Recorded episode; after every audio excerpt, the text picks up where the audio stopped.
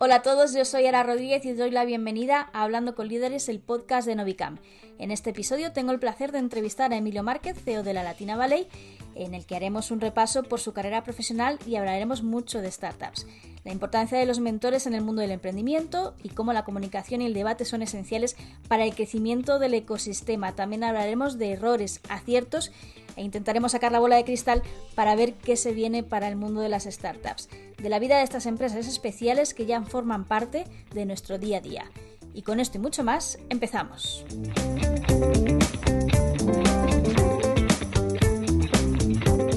Pues bienvenido Emilio, encantada de tenerte aquí en el podcast Hablando con Líderes de Novicam, eh, encantada de recibirte.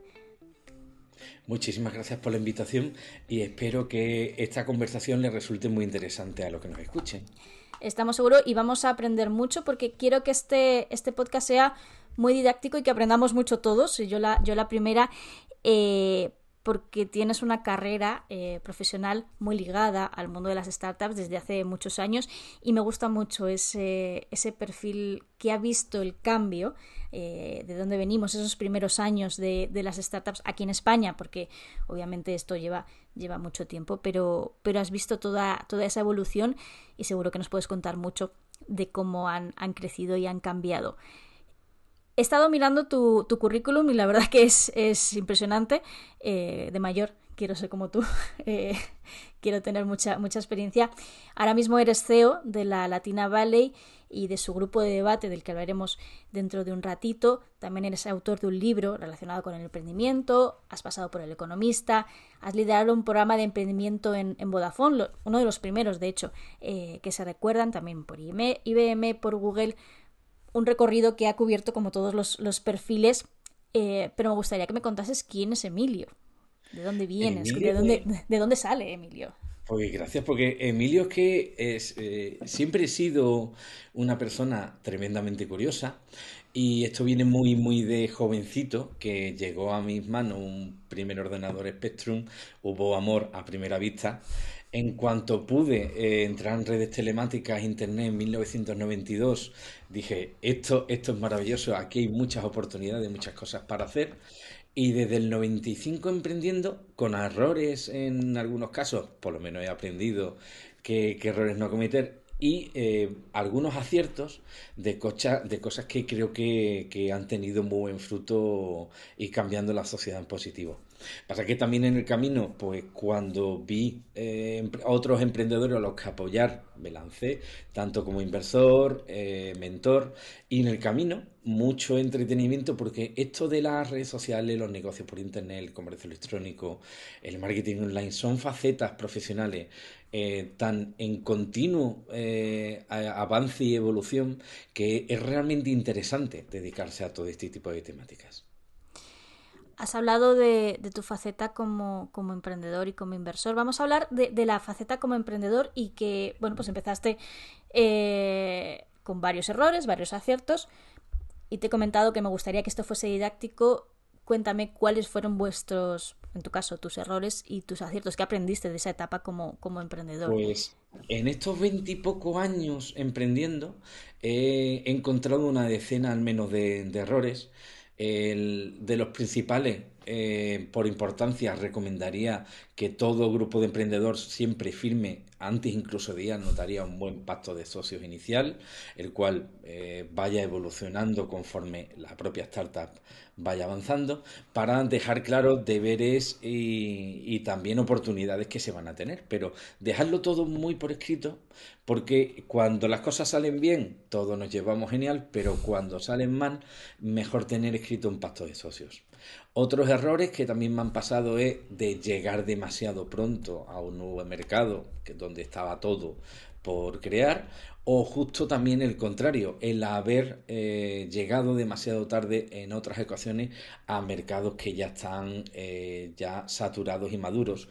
Por ejemplo, hoy día diríamos que meterse en temáticas como redes sociales o añadir comercios electrónicos generalistas a la ecuación sería eh, llegar realmente tarde cuando hay temáticas como son todo lo relacionado con fintech, finanzas, eh, edtech, de educación, PropTech, hay un montón de, de, sectores donde se está realmente aportando muchísimo valor y donde llegar hoy sería llegar en el momento adecuado. Con lo cual, eh, eh, también, y ya por, por decir un cuarto de, de, esa decena de errores, el no tener, por ejemplo, un modelo de negocio que se valide lo antes posible con los posibles consumidores también ha sido otro de los errores cometidos en el pasado. Me estás comentando estos errores y, eh, con tu carrera eh, de veintipocos años, vamos a decir, o veintitantos, em, y por mi experiencia hablando con emprendedores, son fallos que se siguen reproduciendo con el paso del tiempo, pese a que machaconamente se haya hablado de, oye, la importancia de tener un pacto de socios, la importancia de tener un, un modelo eh, validado para que, bueno, para que esto, para que esto avance, porque seguimos fallando en este mismo, en estos mismos, eh, o sea, el ser humano falla en la misma piedra, cae en la misma piedra varias veces, pero, pero esta piedra es como muy grande, ¿no? te lo admito, pero te aseguro que ha mejorado la situación. A ver, eh, cuando un emprendedor está eh, empezando su primera vez, por, un ejemplo, hay un montón de errores que se pueden cometer, un montón de desviaciones del plan de negocio que, escribamos, pero te reconozco que pese que ese momento de ser novatos, que todos hemos sido y todos serán los que serán emprendedores en el futuro, pero puedo asegurarte que he notado en los últimos 20, 10 y ahora, en estos últimos 20 años y en este tiempo, una evolución positiva de los emprendedores tener las ideas mucho más claras, de saber qué es lo que tienen que hacer bien y qué es lo que ah, tienen que hacer mal. Ahora eh, hay muchísimos emprendedores que tienen eh, mentores, que tienen sus coach, que tienen su consejo asesor, que tienen sus inversores que aparte de dinero les están aportando precisamente eh, experiencias y contactos para triunfar mucho más fácilmente. Con lo cual yo te diría que a lo largo de, las últimas décadas de, de la asistencia del emprendimiento, ha ido mejorando, pero muchísimo. Y de hecho, los emprendedores que hoy me veo para eh, mentorizarlos, para plantear su, eh, su eh, plan de negocio de cara a mejorar o invertir, lo que me encuentro cuando leo esos planes de negocio y hablo con los equipos emprendedores de hoy es una formación, ideas claras que no había visto en positivo en los últimos 20 años podríamos decir que eso es lo que has aprendido en tu, en tu camino. Como hemos hablado de la parte negativa, vamos a hablar de, esa positiva eh, creando empresas. Eh, ¿Mm? no sé si va por ahí ese, ese punto positivo. Pues punto positivo y están relacionados los dos eh, desde el punto de vista de emprendedor, pues lo que me he dado cuenta es de la importancia de las personas que hacen un emprendimiento, de eh, lo importante de reunir a unos socios que te complementen, de eh, reunir a una serie de talentos, de trabajadores que realmente marquen la diferencia porque ese talento que, que, nos llevamos, que conseguimos nosotros y que no tiene la competencia y que es muy válido y que aporta mucho valor a la empresa, el conseguirlo nos marcará la diferencia para primero triunfar y segundo eh, destacar y acabar dominando un mercado. Y todo eso pasa por personas. Y como inversor, a título mío personal, comentarte que lo que más he aprendido es que más allá del plan de negocio que te presenten, más allá del sector económico en el que estén eh, situados, eh, yo practico mi esperanza y pongo mi inversión en aquellos grupos de emprendedores que, por sus valores principalmente. Y, segundo, de cómo le veo yo de tanto de calidad humana como profesional, es donde invierto, donde principalmente veo que el capital humano del grupo, de los socios fundadores, de lo, del talento que han sido capaces de adquirir, es lo que marca la diferencia para merecer la pena de cara a invertirles, eh, mucho más que otros múltiples filtros, porque hay que tener en cuenta que no existen dos eh, business dos inversores en startups, no existen dos iguales. El tratarlos a todos los business angels cuando les vas a contactar de una forma no personalizada, no habiendo estudiado en qué han invertido antes o cuáles son sus criterios, porque los criterios filtros para elegir dónde invertir, cada business angel, cada inversor tiene completamente sus propios filtros. Con lo cual, eh, otro detalle a recomendar a, la audiencia es que siempre cuando se planteen el hacer una batida para buscar eh, inversores, eh, siempre lo hagan primero de forma personalizada y segundo estudiando completamente el perfil de esos fines angel, de esos fondos de capital riesgo, de esos family office, porque está publicado, porque es información accesible y porque hay mucho, eh, mucha documentación que los distintos en las distintas entidades de inversión han dicho previamente, mira, he invertido aquí por estos motivos y con estos filtros. Y esa información está publicada y accesible para todos los emprendedores que lo busquen. Desde tu experiencia como inversor, en este caso vamos a pasar a, tu otra faceta, los, los, emprendedores con los que te has encontrado han hecho los deberes, esto que nos comentas de, oye, han estudiado el perfil, han, han pensado cómo dirigirse a ese, a ese inversor. Sí, cada vez más. De hecho, eh, te comentaba, cada vez veo más profesionalizado a los emprendedores, incluso a los más novatos.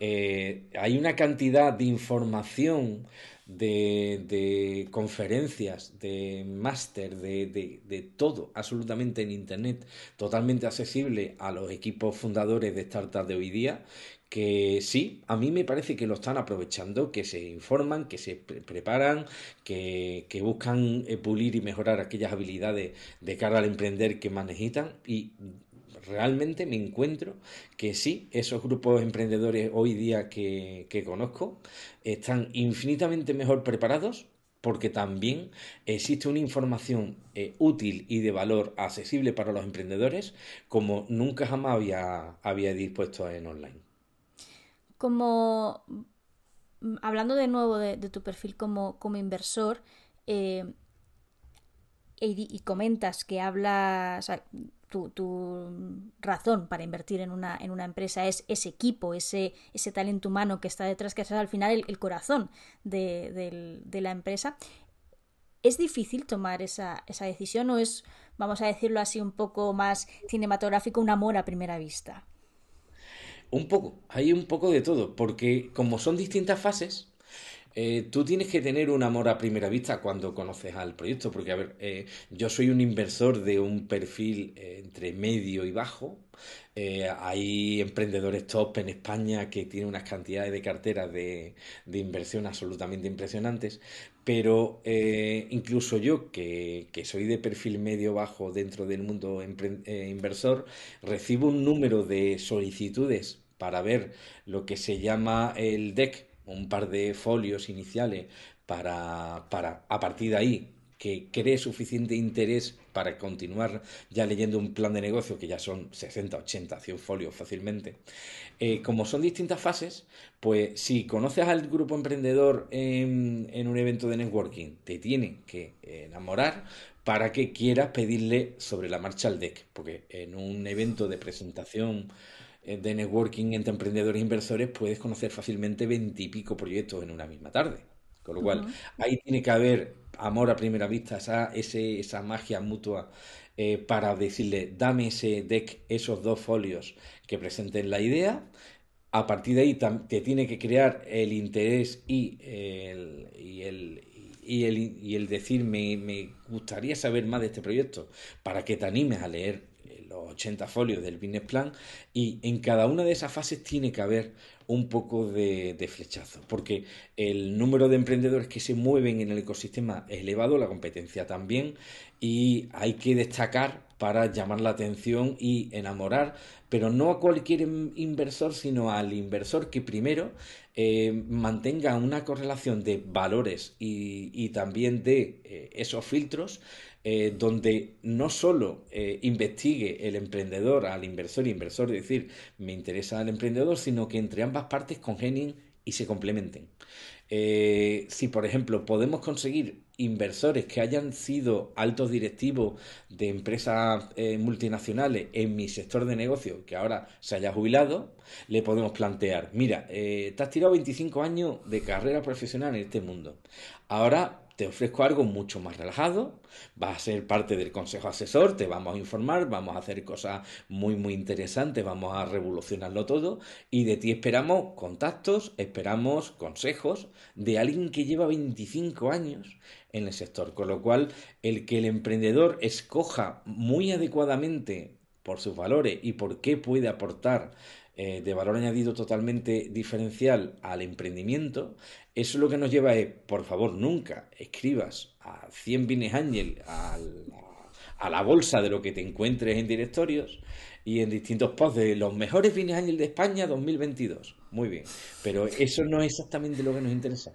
Nos interesan los tres o cuatro que te pueden abrir tal cantidad de puertas y que te pueden ahorrar de tiempo solo por explicarte cómo funcionan las cosas de verdad en un sector de nicho, que realmente no ataquemos nunca a esos listados a lo masivo, sino encontremos a las parejas, esos inversores, que realmente nos van a hacer marcar la diferencia. Y mucho mejor, tres, que tengan las ideas claras, que conozcan el sector, que tengan contactos y que tengan mucha experiencia. Me valen más tres eh, pequeños inversores que intentar montar una, una, startup con dinero de 30 personas random que no conocen ni el sector ni tampoco les interesa demasiado. Esto es como buscar trabajo, también me lo estoy imaginando en ese, en ese sentido. Está ahí buscar pareja, buscar trabajo. Eh, no sé si puedes mojarte un poco y decirnos en tu, en tu recorrido, track record, ¿cuál ha sido tu amor a primera vista preferido? Eh, amor a primera vista. Pues tuve uno personal, el que la primera vez que, me invitaron a un debate de, a nivel de temática profesional, de negocios de Internet, y la primera vez que como invitado en ese, en ese pequeño debate, comprobé el formato, eh, cómo fluían las ideas, cómo eh, compartían experiencias unos asistentes con otros de forma libre y totalmente abierta, sin recelo de es que a lo mejor ayudo a mi competencia. Y digo, no importa tanto, es que tu competencia no son los que estamos en esta sala, somos el mundo, es el mundo entero y mejor crear alianzas y colaboraciones. Y para mí, ese modelo de negocio de, donde me, explicaron, me enseñaron cómo era eh, eh, un debate profesional, me dije yo, esto algún día y lo acabé llevando hace cuestión de unos tres años. Algún día lo llevo a crear un negocio, que en este caso es mi club de debate y de negocios La Latina Valley. Me, me gusta que menciones la Latina Valley porque precisamente iba a preguntarte eh, sobre ella y qué papel tiene, bueno, que nos cuentes qué, es y qué papel tiene en el mundo del emprendimiento después de estos años ya eh, pues trabajando en, tu proyecto. Pues intentamos crear espacios de confianza y facilitar eh, tanto que se fluyan las ideas como que se compartan experiencias de negocio, porque muchos de los que forman nuestra comunidad tienen problemas, eh, a lo mejor tienen algún escollo donde no sepan cómo avanzar, cómo resolver una determinada situación. Y lo que nos encontramos que en la comunidad eh, fluyen muchísimo las ideas de, sobre todo, yo me he encontrado con este mismo rol en el pasado, te explico cómo lo he solucionado y a partir de ahí saca conclusiones. Y para mí ese es uno de los mayores eh, valores que pueda tener un club de negocio y de debate, que se crea un espacio de confianza donde todo el mundo se sienta a gusto y cómodo para hablar libremente y sin recelos, sino realmente a corazón abierto y compartiendo sus propias experiencias y creando lazos que acabarán generando eh, contactos profesionales de confianza. Porque los contactos de confianza, que no son las 3.000 personas que puedas tener en tu agenda de teléfono, ni son los 10.000 contactos que puedas tener en tu LinkedIn, sino que tus contactos de confianza van a ser esos 5 25, 50, 100 personas a las que tú le haces la llamada y sabes que te van a devolver la llamada, eh, con las que tú interactúas y, sabes que te van a intentar ayudar eh, totalmente de buena fe y, van a tener siempre ganas de, de, echar una mano a todo lo que hagas la vida y a tu proyecto actual sobre todo, con lo cual el generar esas relaciones de confianza que te abren puertas, que te dan soluciones, que te echan una mano cuando lo necesitas, es un número muy reducido de nuestra propia comunidad, de gente que tengamos en redes sociales, de gente que tengamos de contacto, incluso en nuestra agenda de teléfono, va a ser un número muy reducido de ellos que son los que marcan la diferencia para que realmente la magia ocurra a nivel de negocios. En esos primeros pasos de, en el foro, en esa creación del foro, fue complicado eh, crear ese, ese debate, ese, ese, intercambio de ideas, o, por el contrario, había una, una, apertura generalizada a, oye, vamos a compartir. Eh. Lo has comentado tú antes. Yo, yo, vengo mucho de no voy a contar mi idea o mi problema porque está la competencia y vas a ver en qué fallo o en qué en, en dónde estoy triunfando. Me lo van a copiar. Sí, pero es que de hecho nosotros tenemos para quitar esos miedos a los que bien asisten por primera vez, intentamos eh, que estén en la misma sala a puerta cerrada, eso era antes del COVID, ahora a, terraza abierta, eh, que se junten con eh, precisamente su competencia y los presentamos. Porque nos encontramos que muchas, muchas veces ese problema de recelo pasa por no conocer realmente a tu propia competencia, entender que aunque hagáis algo relativamente parecido, a lo mejor posiblemente el objetivo es diferente o la forma de hacer las cosas son diferentes y que incluso la competencia puede ser tu aliada de cara a negociar con proveedores comunes. Eh, yo no me he encontrado gente que no fuera competencia, que no tuviera alguien que le suministrara a todos lo que fuera y que al fin de al cabo la relación con tus propios proveedores y cómo negociar esa negociación es un punto de partida base para empezar a hacer que la competencia charle entre sí, porque todos acaban encontrando, es que tal proveedor de, de, tal país me lo está complicando, mira, la logística ahora con China se pone muy complicado, sí, sí, que y dice, mira, aquí yo tengo el mismo proveedor y tengo el mismo problema de logística. ¿Cómo lo has solucionado? Pues mira, eh, a lo mejor lo que he hecho es ir a estos, a estos eh, otros proveedores que tienen la logística dentro de Europa. Y entonces eso, tan sencillo como eso, y encontrarse que juntos podían negociar mejor con ese proveedor yendo en común, cada uno vendiendo por su parte, cada uno con su modelo de negocio, pero negociando en común con ese proveedor nuevo para solucionar la, problemática, pues claro, no es lo mismo que tú vayas a negociar facturando 5 que facturando 9. Si tú llegas facturando 9 en común, pues seguramente ese proveedor va a estar dispuesto a dar mejores márgenes y a entregar en mejores tiempos.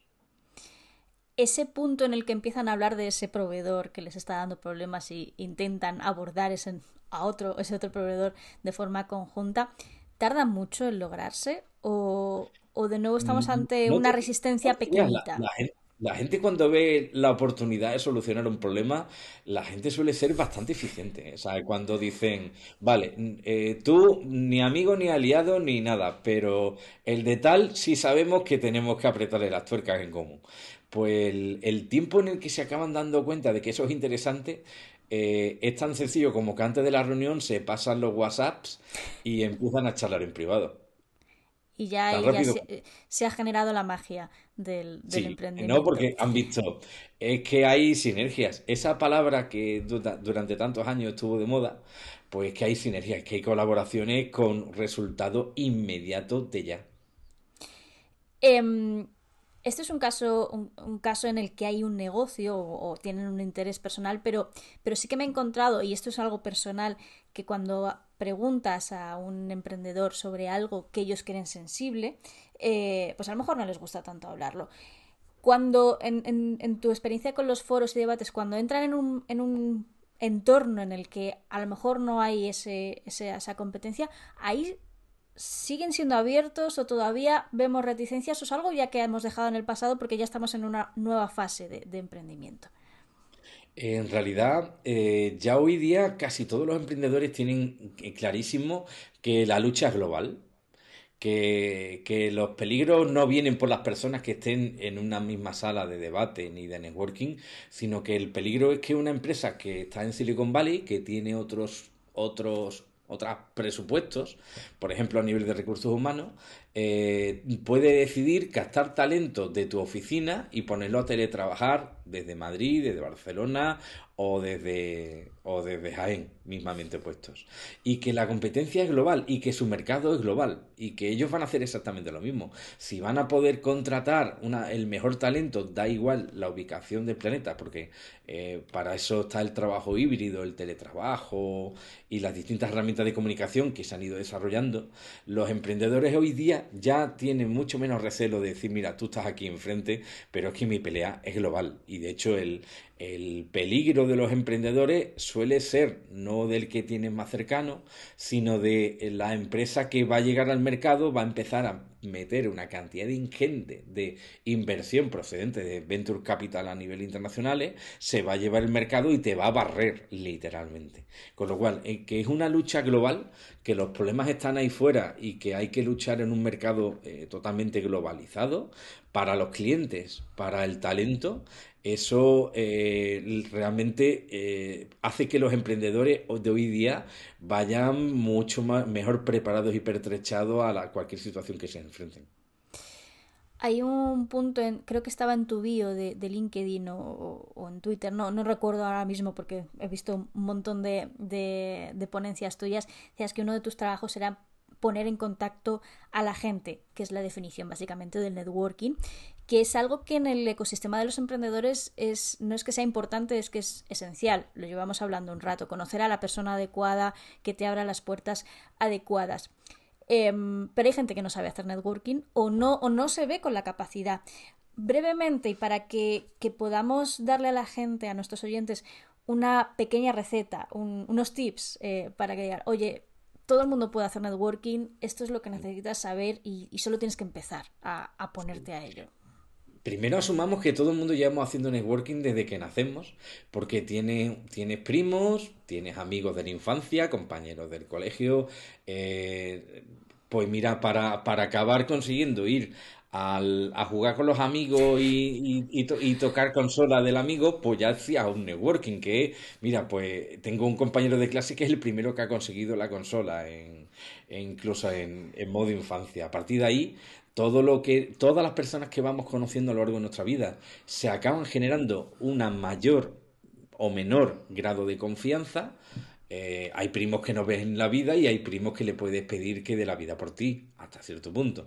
Con lo cual todos hemos practicado networking y hay que verle el objetivo y el beneficio claro, que, que por cierto yo era muy tímido de niño, profundamente tímido, luego le acabé, le acabé perdiendo completamente el recelo y la vergüenza al hacer networking en cuanto que vi que tenía oportunidades increíbles de que si voy, es, es, más fácil que consiga mis objetivos de conseguir talentos, de conseguir inversión, de conseguir un nuevo cliente.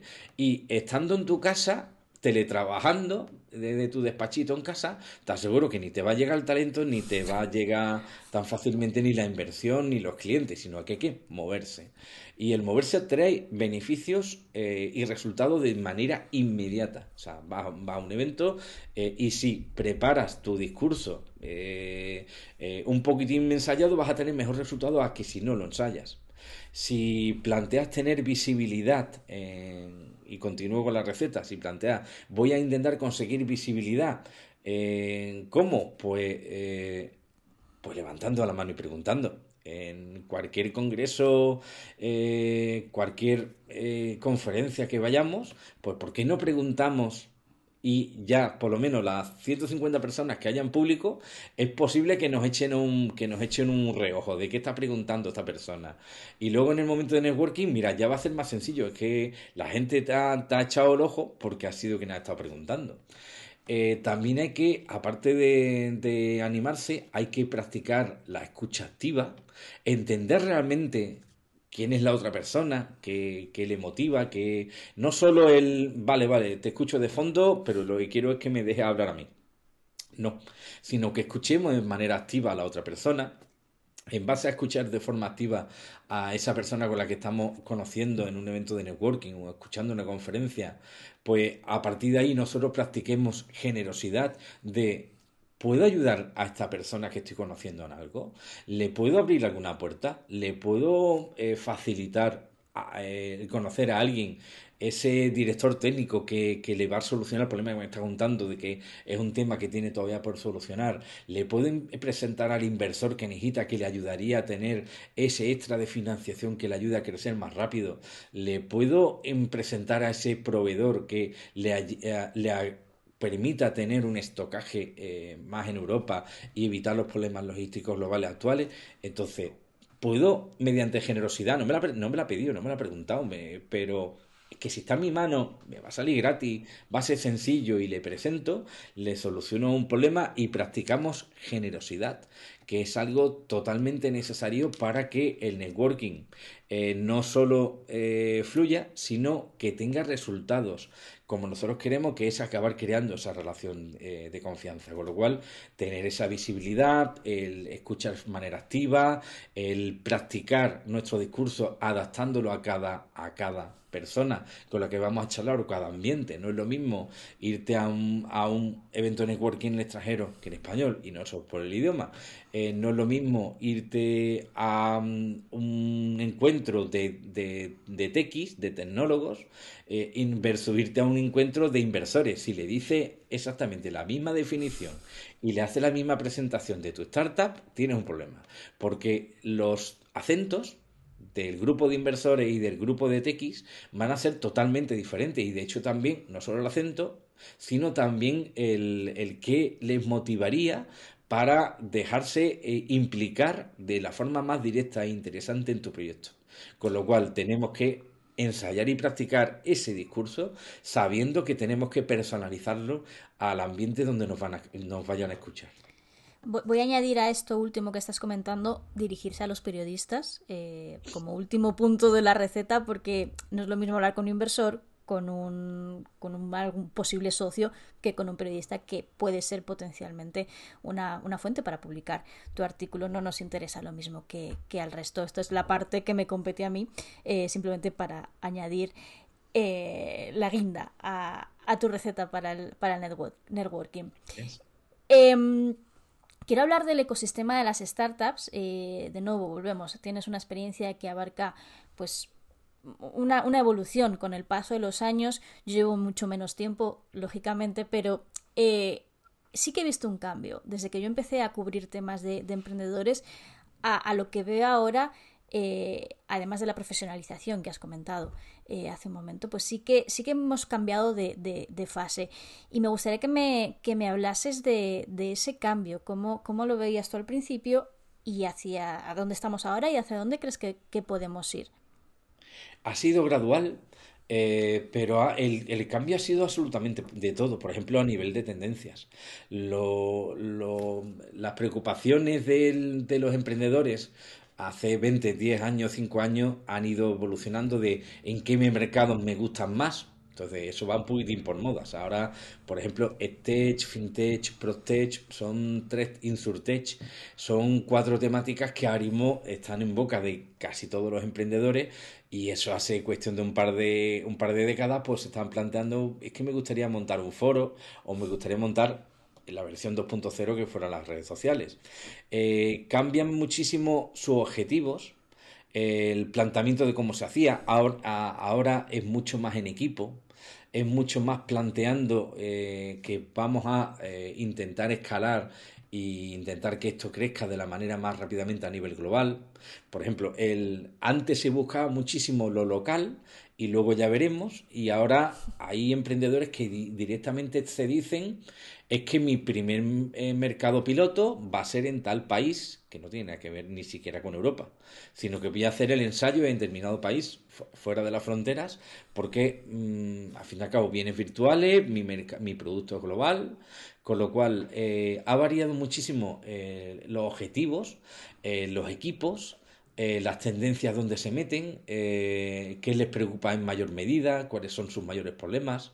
Por ejemplo, el de la financiación, que, hace unos años fue un, fue un problema, ahora mismo es mucho más grave, por ejemplo, el problema del, del, talento y sobre todo a nivel de departamentos IT. O sea, por ejemplo, ahora mismo encontrarte un, un director tecnológico, un director de, que maneje el data, los datos de la empresa, eh, eh, expertos que puedan llevar simultáneamente la parte comercial más la parte tecnológica unida y con experiencia.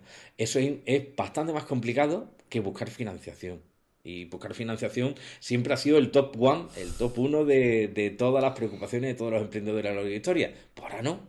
Ahora te, presento muchísimos emprendedores que su problemática es encontrar una buena pata de socio tecnológico eh, donde eh, dicen, es que el dinero lo consigo, pero es que llevo no sé cuántas entrevistas, llevo no sé cuánto tiempo eh, rastreando todo el mercado y no encuentro a ese, ese director tecnológico que me acabe llevando el proyecto a toda la fase de desarrollo, lanzamiento y de oportunidad de crecimiento adecuado. Entonces, eh, hoy día, por ejemplo, las problemáticas de qué tienen los emprendedores en la cabeza ha cambiado tan sencillo como antes era financiación y ahora la problemática es la parte tecnológica que la pueda tener bien cubierta.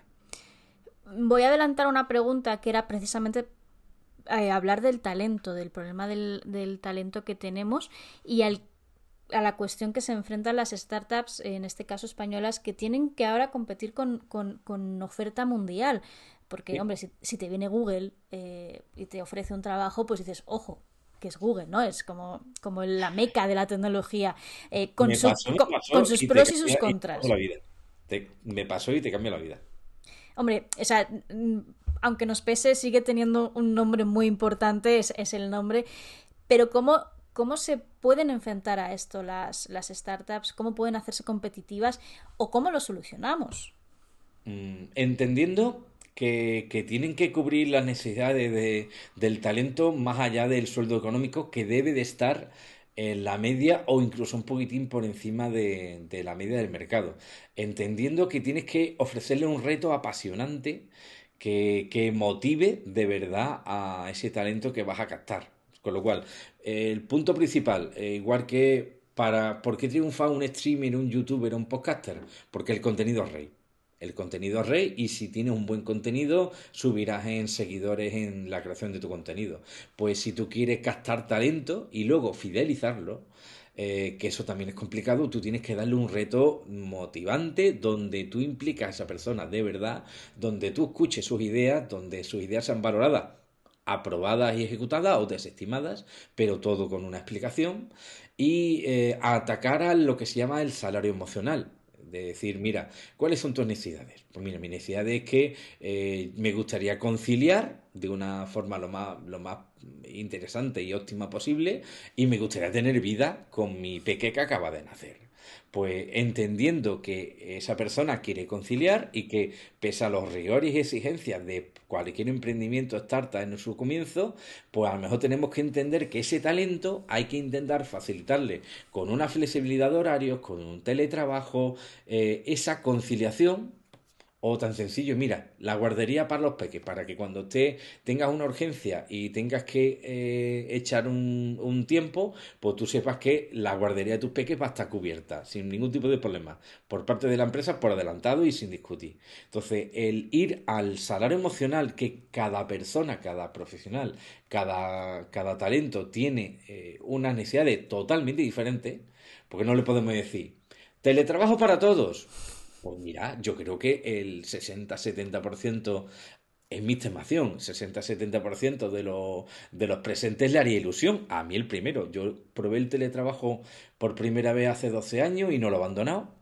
Mi primer año fue un, fue un infierno, pero eh, soy, soy completamente fan del teletrabajo. Mis seis trabajadores en la Latina Valley, todos eh, teletrabajamos y soy un confiado, confiado en ello. Pero si tú llegas en la empresa y dices teletrabajo para todos, 70% contento, 20% indiferente, pero a lo mejor hay un 10% de personas que le está fastidiando muchísimo por una decisión generalizada. Entonces, eh, a ver, y pregunta, ¿tú por qué no te hace ilusión el teletrabajo cuando tiene sus ventajas? Y yo, nada, porque que yo por X y Y de mi situación personal, pues yo prefiero venir a la oficina porque me siento más a gusto, porque en mi casa eh, hay unas obras de forma continuada y si me obliga a estar las ocho horas del trabajo en mi casa mientras están taladrando, y eso lo llego a vivir yo durante la pandemia, ay Dios mío, socorro bueno, infierno.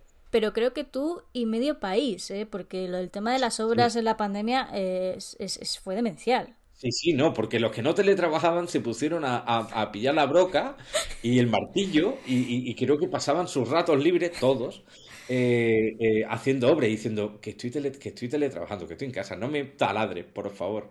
Entonces, a lo mejor hay un 10%, un 20% de la oficina que ante una, una, eh, una sección laboral, profesional de la empresa, de decir, os, damos teletrabajo y os pagamos los costes de la luz, los costes de internet y todo el mundo a casa, sin problema. A lo mejor hay un porcentaje de gente que fastidiamos por no haber personalizado esas, eh, esas facilidades que aporta la empresa como salario emocional.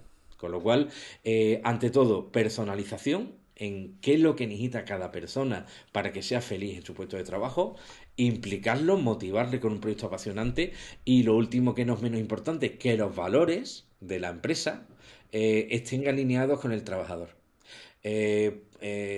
Valores de la empresa hay todos, todos como humanos y como empresas puede haber.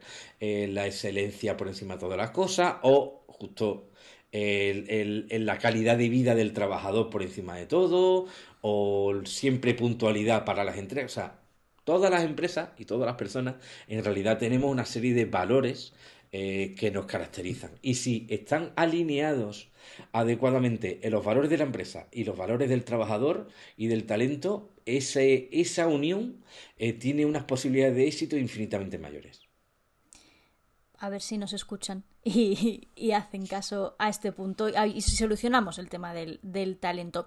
Has comentado hace un ratito que la internacionalización era ya como algo con lo que nacían las, las nuevas startups, algo que las primeras no tenían tan, tan trabajado y siempre había sido como un reto pendiente para, para nuestras, nuestras startups. Pero quiero mantener la diferencia con buscar la internacionalización a copiar lo que hacen nuestros compañeros internacionales. Se habló mucho durante muchos años en hay que crear un Silicon Valley, porque Silicon Valley es lo más importante.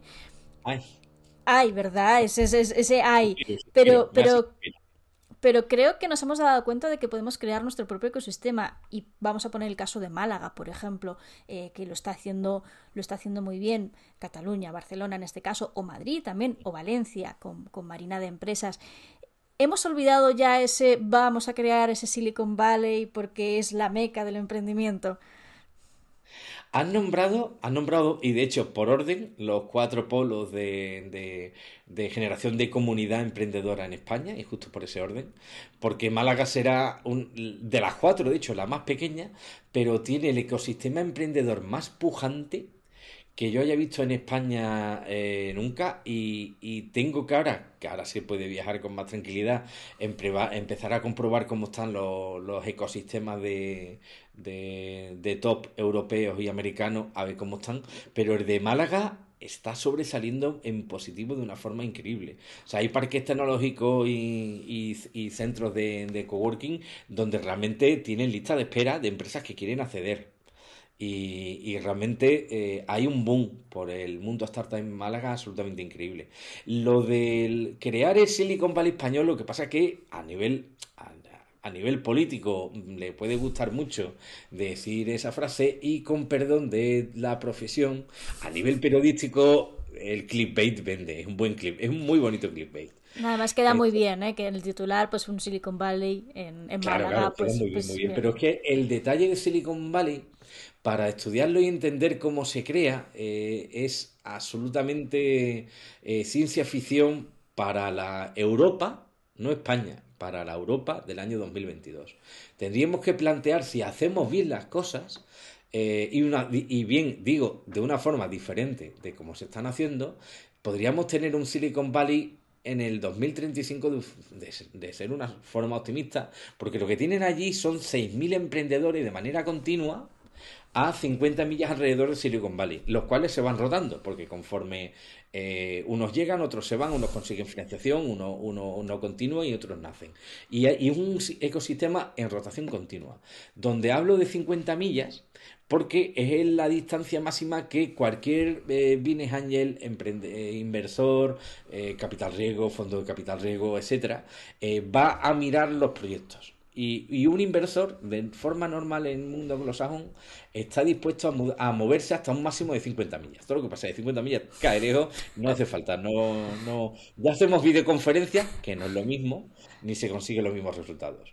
Entonces, tienes un ecosistema de emprendedores que han hecho un ESI, que han vendido sus empresas, que han obtenido una cantidad increíble de liquidez eh, que a su vez son los primeros que se convierten en inversores para apoyar a otros emprendedores, que también cuando a mí me ha ido muy bien, justo el motivo por el cual yo empecé de, inversor de Business Angel, pues eh, ¿qué ocurre? Que tú tienes un ecosistema de forma continua nuevos inversores que son los emprendedores que tenido un éxito. De forma continua nuevos emprendedores en el valle. De forma continua un ecosistema de inversores realmente potente. Eh, eh, ¿Y todo eso es replicable en alguna parte del planeta? Pues Nueva York no.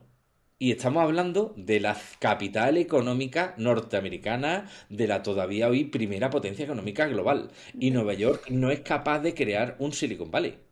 O sea, estamos hablando de Nueva York, donde eh, Nueva York sí tiene casi todas las agencias de publicidad del, planeta, sus sedes, tiene muchas multinacionales, eh, pues cerca del, del, Nasdaq y del Dow Jones, pero a nivel de startup, la capital es Silicon Valley.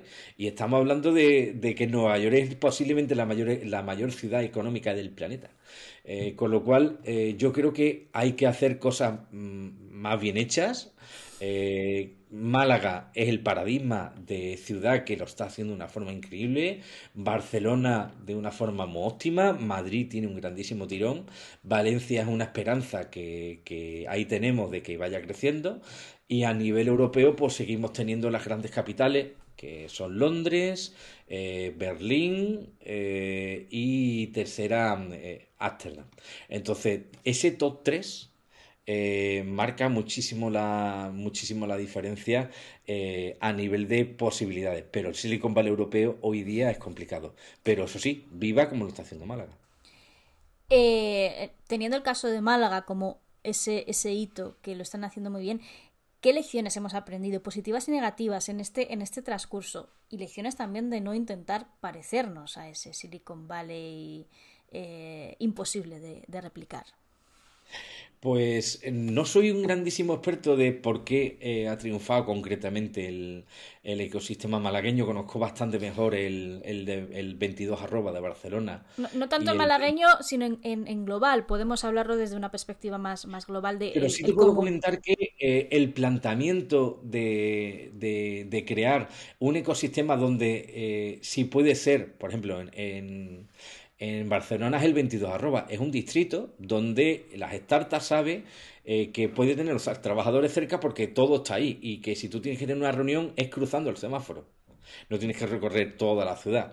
Eh, Málaga tiene su parque tecnológico, también eh, hay que tener en cuenta que ambas ciudades tienen una, un clima, un facilitar que emprendedores extranjeros, que talento extranjero pueda decidir acabar mudándose a Barcelona y a Málaga porque es que va a vivir en un pequeño paraíso, porque ambas ciudades son un paraíso.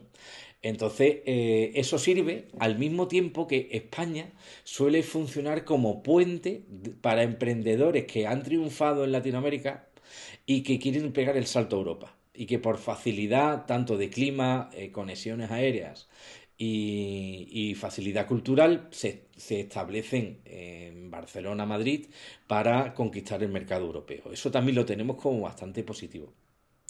Y Madrid eh, eh, dirá, pues no hay un distrito 22 arroba Madrid, vale, pero lo que sí hay es que en distintos mm, distritos económicos de Madrid sí hay el barrio temático. O sea, eh, quienes se quieren dedicar a fintech están en la misma calle, que es muy cercano al actual distrito financiero de, Madrid. Creo que estaban por la calle Velázquez, no te lo puedo asegurar al 100%, pero me suena que por la calle Velázquez ahí están casi todas las fintech de la ciudad. ¿Por qué? Porque se sienten cómodas porque están justo al lado del distrito financiero madrileño que les va a facilitar el poder tener los acuerdos con tu determinado eh, partner eh, de una forma mucho más óptima. Con lo cual, el plantearle al talento, al emprendedor, que van a tener eh, un ecosistema que le va a reforzar con alianzas, colaboraciones, clientes, con inversores cercanos, que le va a facilitar el poder traer talento, porque no es lo mismo de te voy a traer a trabajar como programador a Málaga,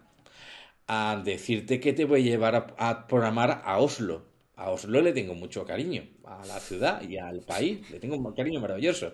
Pero en invierno no me cae tan bien. No me cae tan bien como Málaga a ver, comparemos Málaga 15 de enero, Oslo 15 de enero. ¿A qué, qué desarrollador le hace más ilusión irse a una terraza frente al mar a tomarse una tapa? Eh, después del trabajo. Pues a lo mejor podemos convencer más fácilmente a ese desarrollador que queremos que, esté con nosotros en la oficina en Málaga, mucho más fácil que la startup que está en Oslo. Voy a cambiar radicalmente de tema. Estábamos hablando de cosas positivas. Eh, vamos a hacer un pequeño matiz para esas negativas.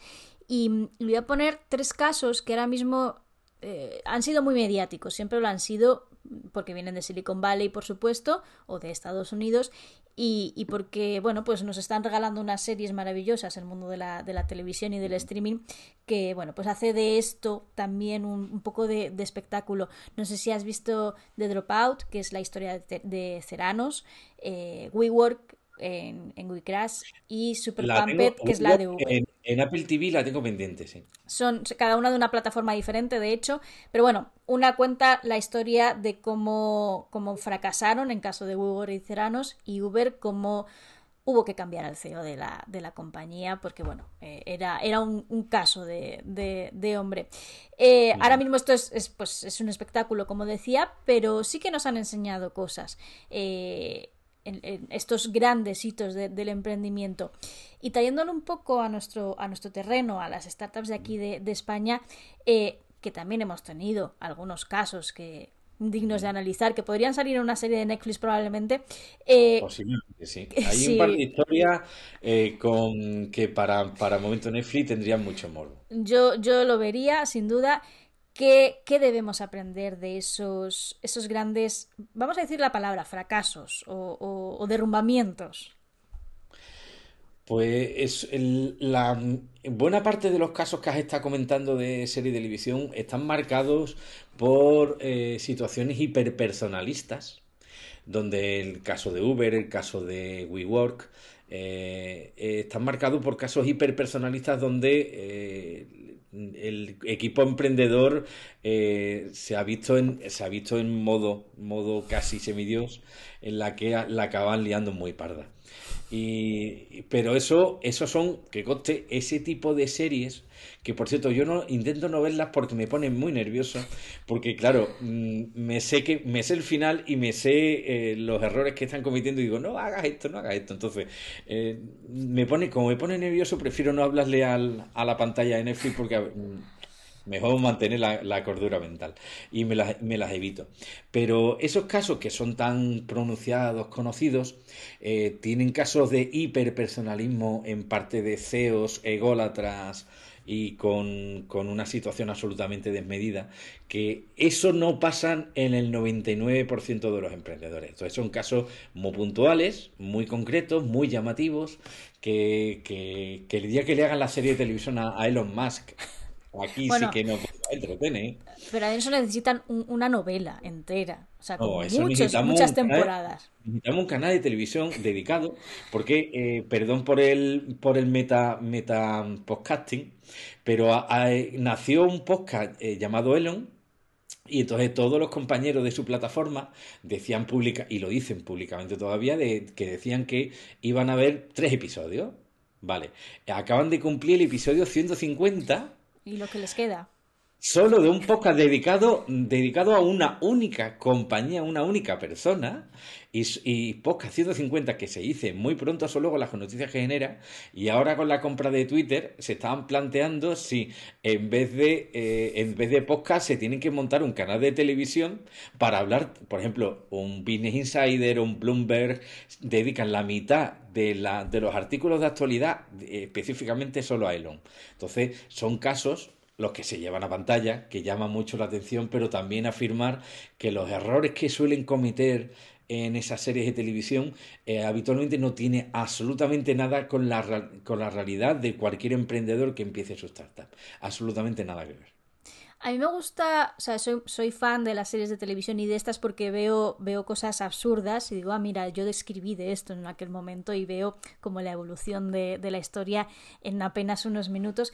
Pero hay algo que sí que me gusta y es, es la contraparte de esas, eh, esa personalización y son los equipos. Y volvemos a la importancia de, de, los equipos. De, oye, esto no solo es el CEO de la empresa o el que lo ha fundado, sino es la gente que lo ha sacado adelante, que a veces nos olvidamos de ellos, no solo en estos casos, sino, sino en general. Y, quiero preguntarte por la importancia de la gestión de los equipos, más allá de estos casos eh, muy mediáticos, eh, ya hablando del común de los mortales. ¿Qué importancia tiene ese, ese equipo para el desarrollo de tu, de tu trabajo? Hoy día total.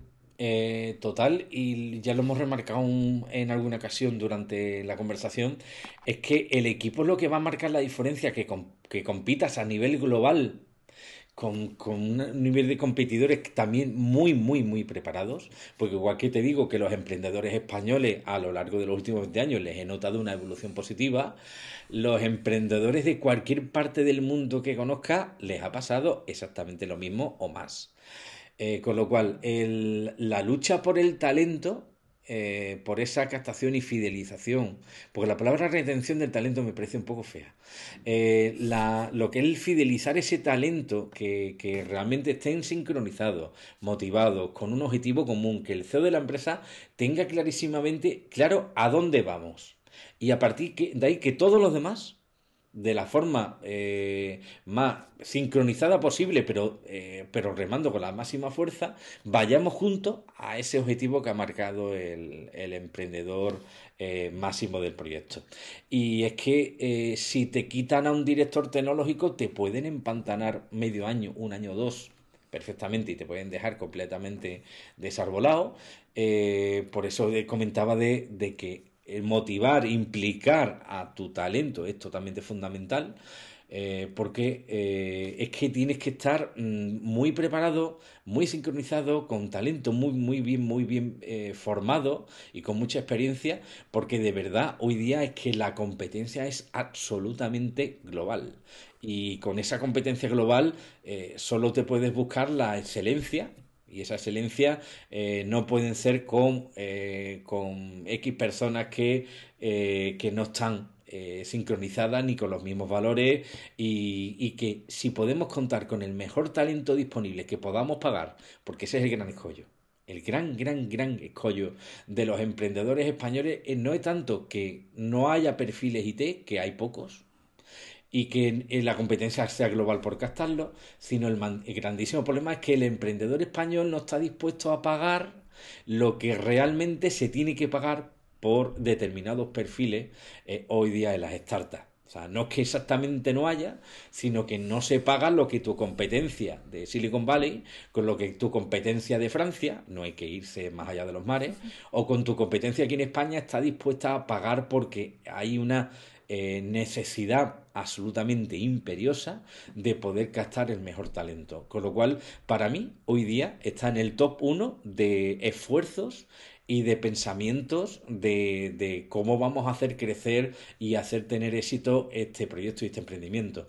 Que el equipo humano sea absolutamente de primera línea y que tengan unos valores y tengan un compromiso y tengan una motivación que les haga que de verdad vamos a llegar al mercado y vamos a retar y superar a nuestra competencia. Voy a volver a hacer un cambio totalmente de tema. Hablábamos al principio de la conversación de esos flechazos. Voy a volver a, a retomar el, el símil del, del, amor y, y, vamos a hablar de esos amores de verano. Eh, y te voy a explicar por qué. Eh, hay algunas startups que sobreviven, otras que no. Esto es ley de vida, como todas las empresas. 84%, 84 no sobrevive a los tres primeros años. Exactamente. El, el porcentaje es, es, escalofriante, pero es, es así. Eh, bueno, pues eh, lo asumimos y ya está. Y algunas de las que no sobreviven, o las que sí, depende, están ligadas a, a, a un tema o a un ecosistema que se pone muy de moda en ese momento. De ahí ese amor de verano tiene principio y tiene fin. Y lo hemos visto un poco con, con la pandemia durante los meses del confinamiento. Todos estamos volcados, por ejemplo, con Clubhouse. Bueno, pues era la novedad del momento. Ahora, pues Clubhouse, bueno, ahí está. No, no sabemos muy bien cómo le va, pero digamos que peor que en el la momento. La ha mejorado increíblemente pero los usuarios han, han, abandonado el barco, que es como... Sí, no, porque es mucho más interesante. Estamos hablando de redes sociales de audio que tuvieron mucho éxito durante el confinamiento, pero se han quedado los spaces de Twitter, donde hay casos muy puntuales de, de españoles o, en, o hispanohablantes eh, hablando en spaces de Twitter con miles de personas de audiencia en, los directos de, spaces. Claro, es, muy posible, es muy posible que el, el Clubhouse de LinkedIn, que ya está en beta y ya lo he visto, eh, se ha lanzado, han abierto al público en algún momento y yo me imagino un Clubhouse o sea, una red social de audio en LinkedIn, con el potencial profesional que tiene LinkedIn, con los 10 millones de usuarios que tiene España, eh, y, creando un contenido de un altísimo valor, que me, que me emociono de la de buenos generadores de contenido que podría haber en esas salas de audio de LinkedIn. Tú, lo has dicho, ha pervivido el concepto, lo hemos trasladado a Twitter en este caso porque ellos lo han adoptado. Eh, iba a ponerte otro ejemplo, por ejemplo, Hopping, que es una especie de Zoom, eh, eh, se dedica, bueno, se dedica a hacer eventos online, cosa que durante el confinamiento, pues bienvenidos fuesen, porque los necesitábamos mucho, sobre todo en esta profesión. Ahora, pues quizá no son tan necesarios. Quería preguntarte por, por precisamente el problema de subirse a, a a ecosistemas o a temas como muy específicos y el riesgo que, que y las oportunidades que, que puedes encontrarte en, en, eso. Algunos fallan, otros no. Bueno, tu, tu, tu objetivo está en pervivir. Yo creo que fui con, junto contigo de los que invirtieron mucho tiempo en Clubhouse. Que es el, el, caso de error que estamos, eh, proyecto fallido que estamos comentando. Pero mmm, las personas que conocí, los contactos que hice, los aprendizajes que, que obtuve, eh, eh, valorando, porque ese pensamiento que tú has tenido, también lo he tenido yo respecto a Clubhouse, primero en el corto plazo me resultó positivo, con lo cual no me puedo arrepentir del tiempo invertido, que fue mucho. Pero es que luego me ha dado eh, un conocimiento sobre redes sociales de audio que de verdad que estoy esperando con ganas la apertura de, las redes sociales de audio en otras redes donde tengo mucha más presencia.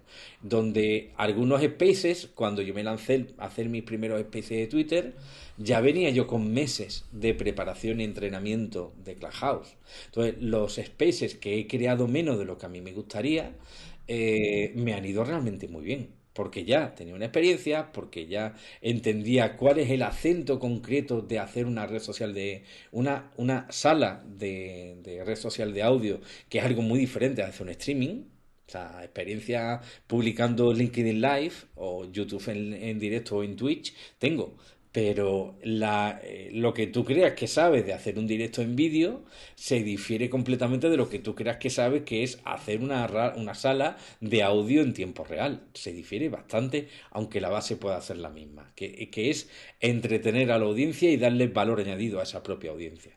Entonces, eh, sí, el, imagínate que en vez de Clubhouse nos hubiéramos tú y yo metido a tú a directora de marketing, yo a desarrollador de, una startup que, que ha fracasado.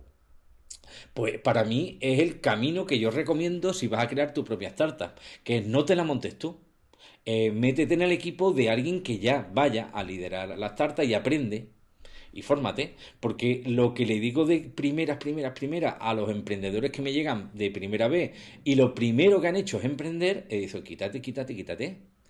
Eh, ayuda a emprender a otros que tengan las ideas más claras y que a lo mejor hayan tenido experiencia antes, que te pueda formar y entiende todos los errores que decíamos en la primera parte de la conversación, todos los errores que vas a ver en el emprendimiento que no es tuyo, donde tú estás colaborando, donde tú estás implicado, pero tú, donde tú no eres la máxima cabeza visible, y todo eso te lo llevas de aprendizaje. Y eh, así, de buen rollo. Entonces, cuando a mí me llegan emprendedor o emprendedores de primeras, que lo primero que han hecho es emprender, y ahí les he intentado decir, por favor, parad inmediatamente. Si yo no digo que no hagáis vuestro proyecto, no digo que no sea interesantísimo, pero adquirir la experiencia eh, siendo el tercero, el segundo, el octavo al mando de otro proyecto de startup que se pegue el leñazo antes que vosotros y donde podáis adquirir esa experiencia pero todo sin, sin malas palabras, ¿eh? Todo, todo bien. y, y, pero siempre y cuando que mejor eh, invierta otro. Mejor, que invierta otro y que, que, se equivoque el otro. Y, a mis emprendedores les, les, intento tratar con cariño y sutilidad al principio, luego menos sutil.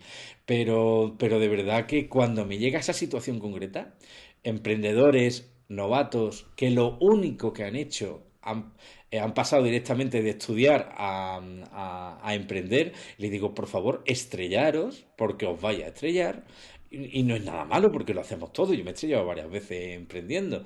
Todo el mundo nos estrellamos, pero estrellaros con dinero de otro, con, con, con, la visión de otro y aprender todo lo que podáis.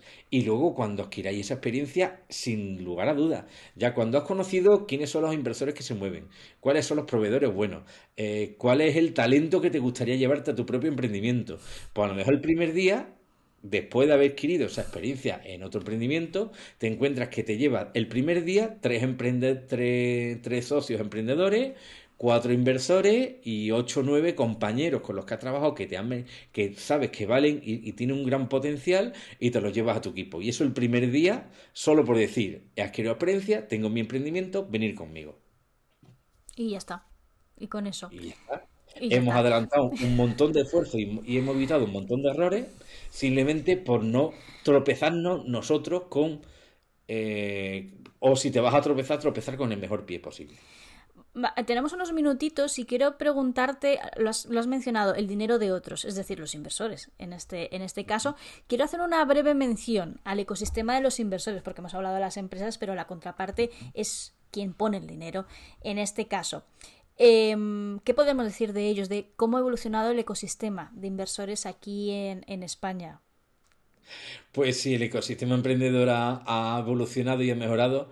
El ecosistema inversor ha evolucionado y ha mejorado en, la, en el mismo orden de, de magnitud. O sea, eh, ya está, ya se tiene muy claro cuál es, cuál dónde invertir, dónde no, con quién, en qué, en qué formas. Por ejemplo, ahora mismo hay, por ejemplo, muchos grupitos de inversores que tienen mucha confianza de años, donde se escoge habitualmente un Business Angel, un inversor portavoz del grupo, y donde ese grupo de 10, 20, 25 inversores van en bloque.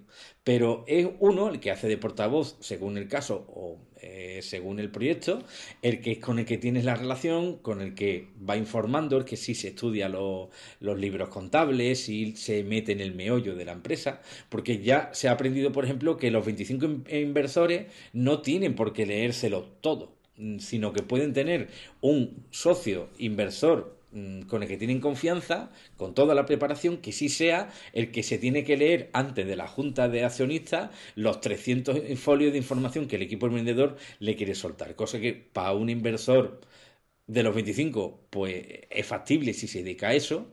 Eh, con lo cual, esa es una modalidad de colaboración entre inversores que ha surgido.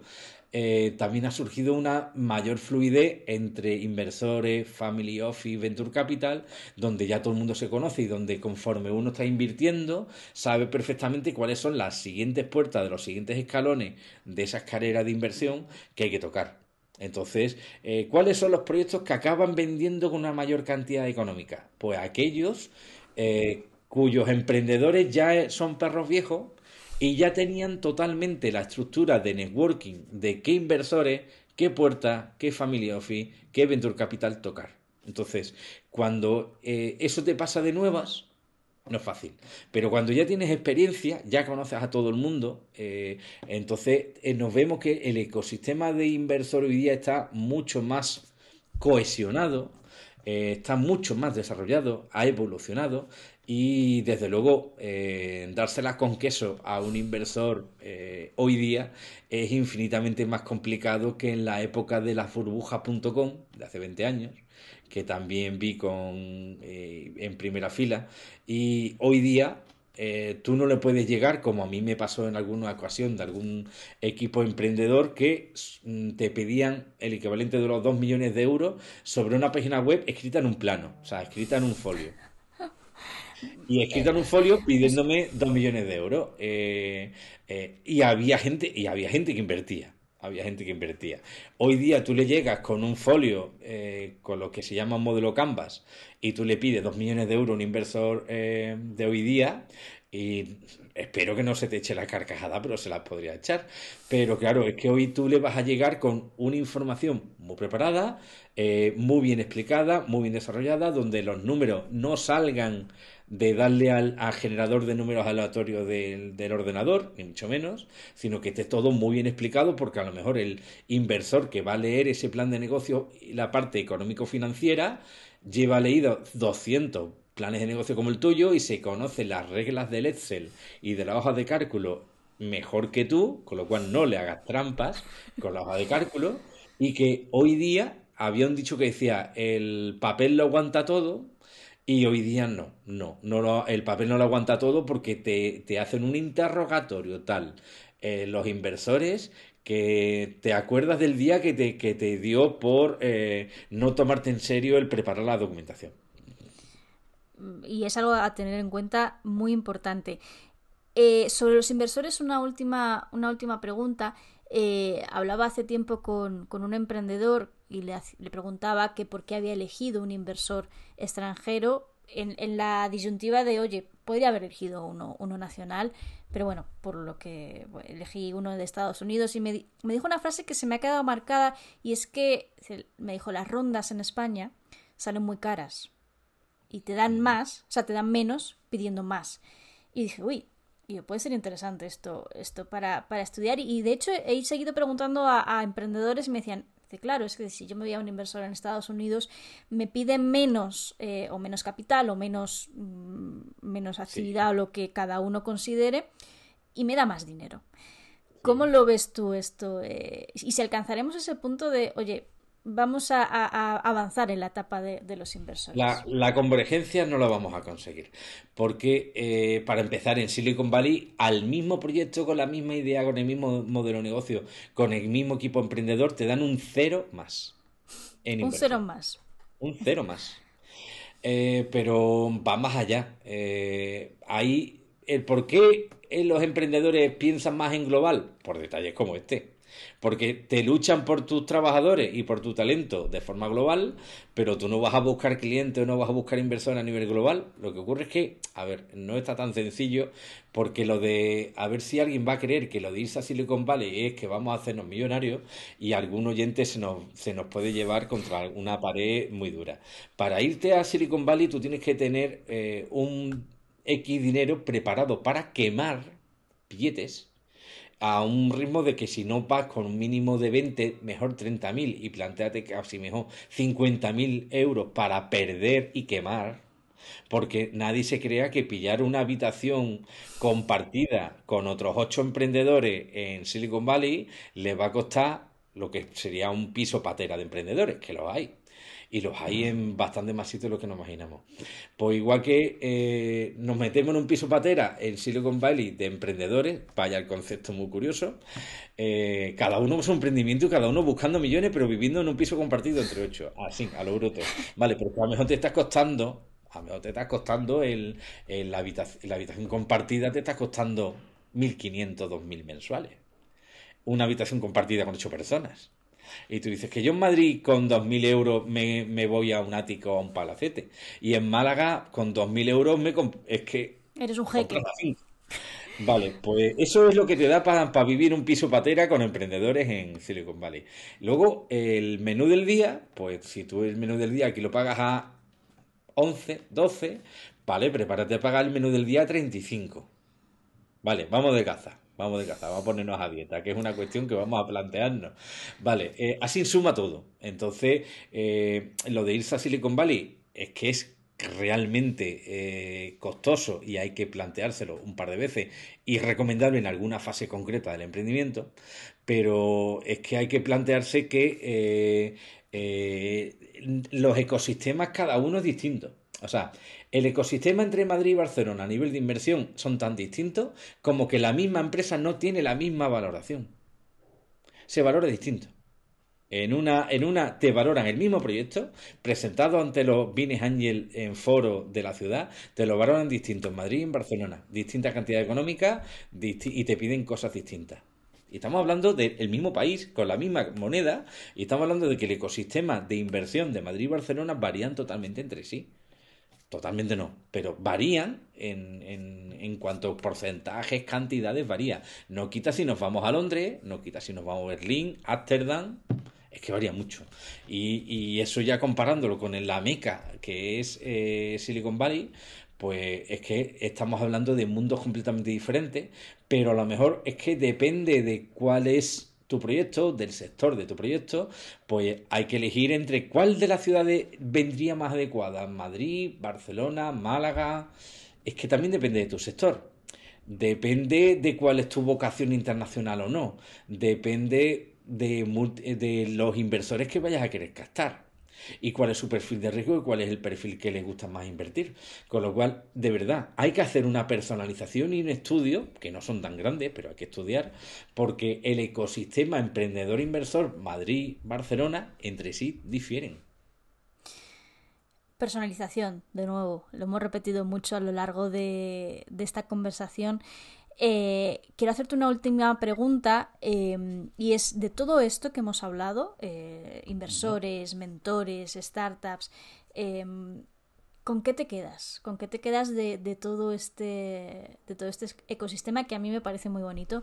Pues y creo que aquí porque en realidad es apasionante. O sea, llevo veintipico años emprendiendo y, y, he, y he quebrado con la pierna en el suelo, hincado la, la rodilla en tierra más de una, más de una y dos veces, y de tres, y lo sigo haciendo. ¿Qué pasa? ¿Que, estoy un poco loco? No, es que realmente es adictivo el, decir, mira, voy a crear en base a una idea y, que voy a dar una solución a, a problemas reales de personas reales y puedo cambiar un poquitín este mundo o en el camino llena mi cartera o, o mejor todavía conseguir las dos cosas.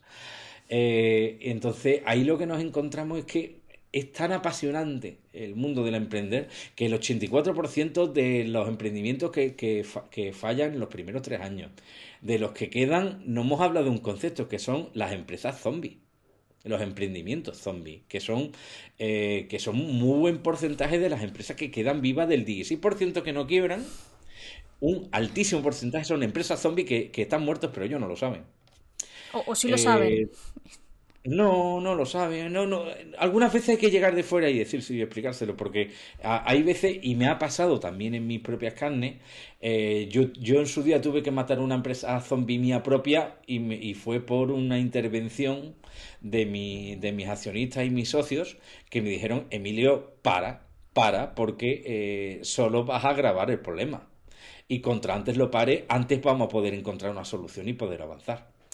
Eh, con lo cual, eh, también hay emprendimientos que, que, se viven muy cómodo y que, y que sí que son zombies, pero no van a conseguir los objetivos planteados, pero a mejor los emprendedores se sienten cómodos y a gusto, pues tan tranquilamente así, cada uno eh, sus motivaciones. Con lo cual, es que realmente es tan apasionante el decir, voy a dormir poco, Voy a tener la mente siempre pensando en esto. Voy a tener una conciliación el, profesional compleja compleja con mi vida eh, personal. Porque eh, yo siempre recomiendo a quien vaya a plantearse emprender que lo haga de una forma consensuada y consentida con su entorno cercano. Y que tu entorno cercano eh, le digas que estás cambiando las reglas del juego.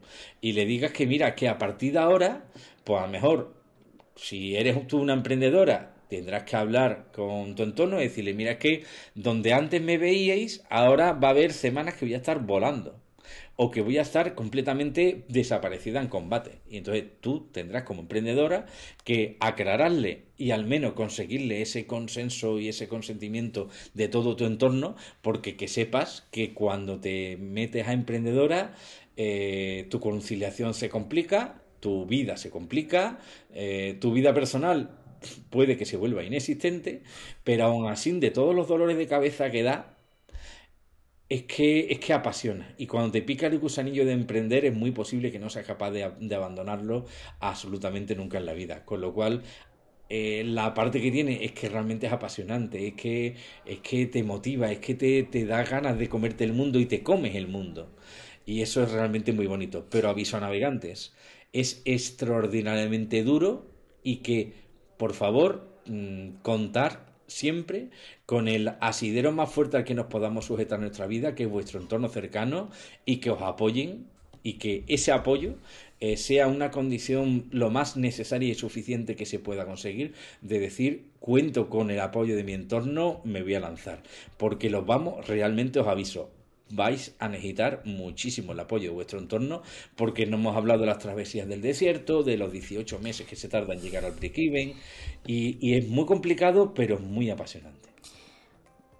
El break-even lo dejamos para la próxima entrevista, que ahí tenemos mucha tela que cortar. Me quedo con esto último que has dicho, que es, es una travesía dura, como todo en esta vida, todo lo que merece la pena eh, suele costar pero eso no quiere decir que no sea apasionante y hay que disfrutar del, camino y de la, de la, meta. Muchísimas gracias Emilio por, estar con nosotros en Hablando con Líderes eh, y, hablamos, hablamos de nuevo porque, porque creo que va a evolucionar mucho el ecosistema de las startups y, y contaremos con tu, con tu punto de vista. Muchísimas gracias y vamos hablando. Y a nuestros oyentes, muchísimas gracias y nos escuchamos en el próximo, en el próximo podcast de Hablando con Líderes. Un saludo.